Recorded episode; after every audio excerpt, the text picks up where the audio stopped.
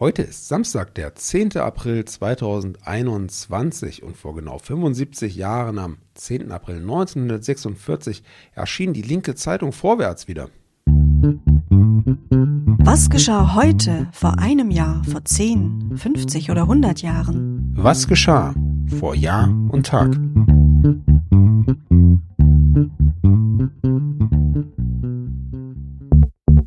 Vor einem Jahr. Seit dem 10. April 2020 galt in Deutschland eine zweiwöchige Quarantänepflicht für Reiserückkehrer. Ausnahmen galten nur für Berufspendler und Lastwagenfahrer.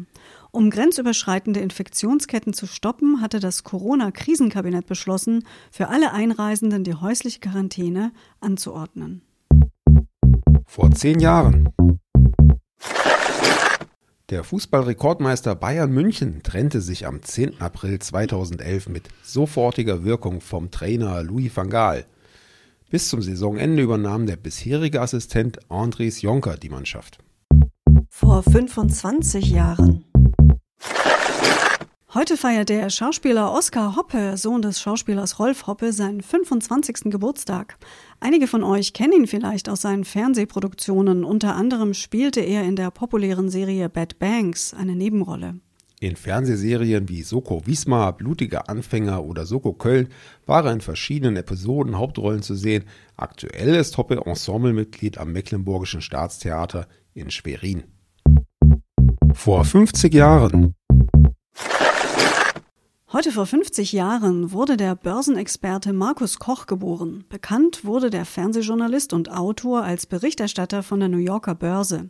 Seine Formate, wie etwa seine Talkreihe Auf der Couch bei Markus Koch, wurden ausgezeichnet. Herzlichen Glückwunsch. Vor 75 Jahren.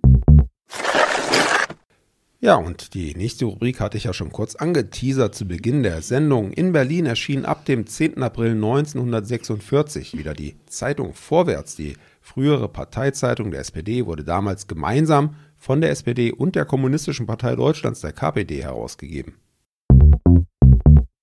Ja, ein großer Tag für alle Brecht-Fans. Am selben Tag wurde im Wiener Theater in der Josefstadt der gute Mensch von Seezuan von Bertolt Brecht erstmals im deutschen Sprachraum aufgeführt.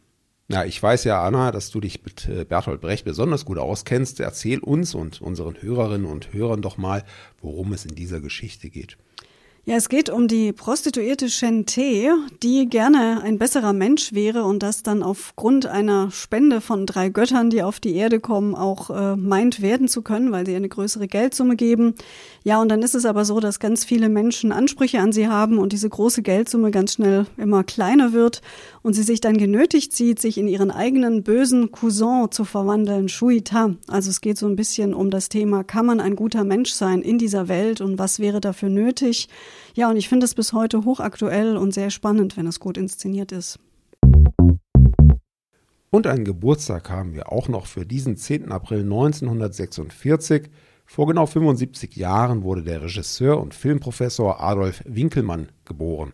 Seine Kino- und Fernsehfilme wurden mit zahlreichen Preisen ausgezeichnet. Winkelmann war 2003 eines der Gründungsmitglieder der Deutschen Filmakademie. Vor 100 Jahren. Auch in dieser Kategorie eine Uraufführung in Erwin Piscators Proletarischem Theater in Berlin wurde am 10. April 1921 Franz Jungs Drama Die Kanaka uraufgeführt. Der Schriftsteller und Publizist Franz Jung galt als Mitinitiator der Dada-Bewegung und veröffentlichte vor allem expressionistische und sozialkritische Romane, Erzählungen und Dramen. 50 Jahre ist der Börsenexperte Markus Koch schon alt. Ich sehe den ja nicht allzu häufig, aber immer mal wieder flimmert er bei mir über den Schirm und dann kriege ich direkt ein schlechtes Gewissen, weil ich gar kein Geld in Aktien und Wertpapiere investiere.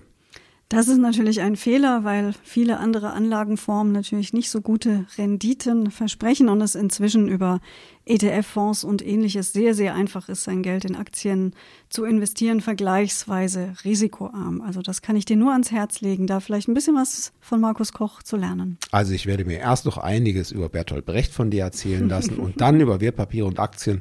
Darauf freue ich mich. Und für alle anderen gibt es morgen wieder eine Folge von Vor Jahr und Tag. Bis dahin alles Gute sagen Sebastian und Anna. Der Podcast vor Jahr und Tag erscheint täglich neu. Produktion tonbildschau.de Dr. Anna Kugli und Sebastian Seibel GBR. Mit uns können Sie sich hören und sehen lassen.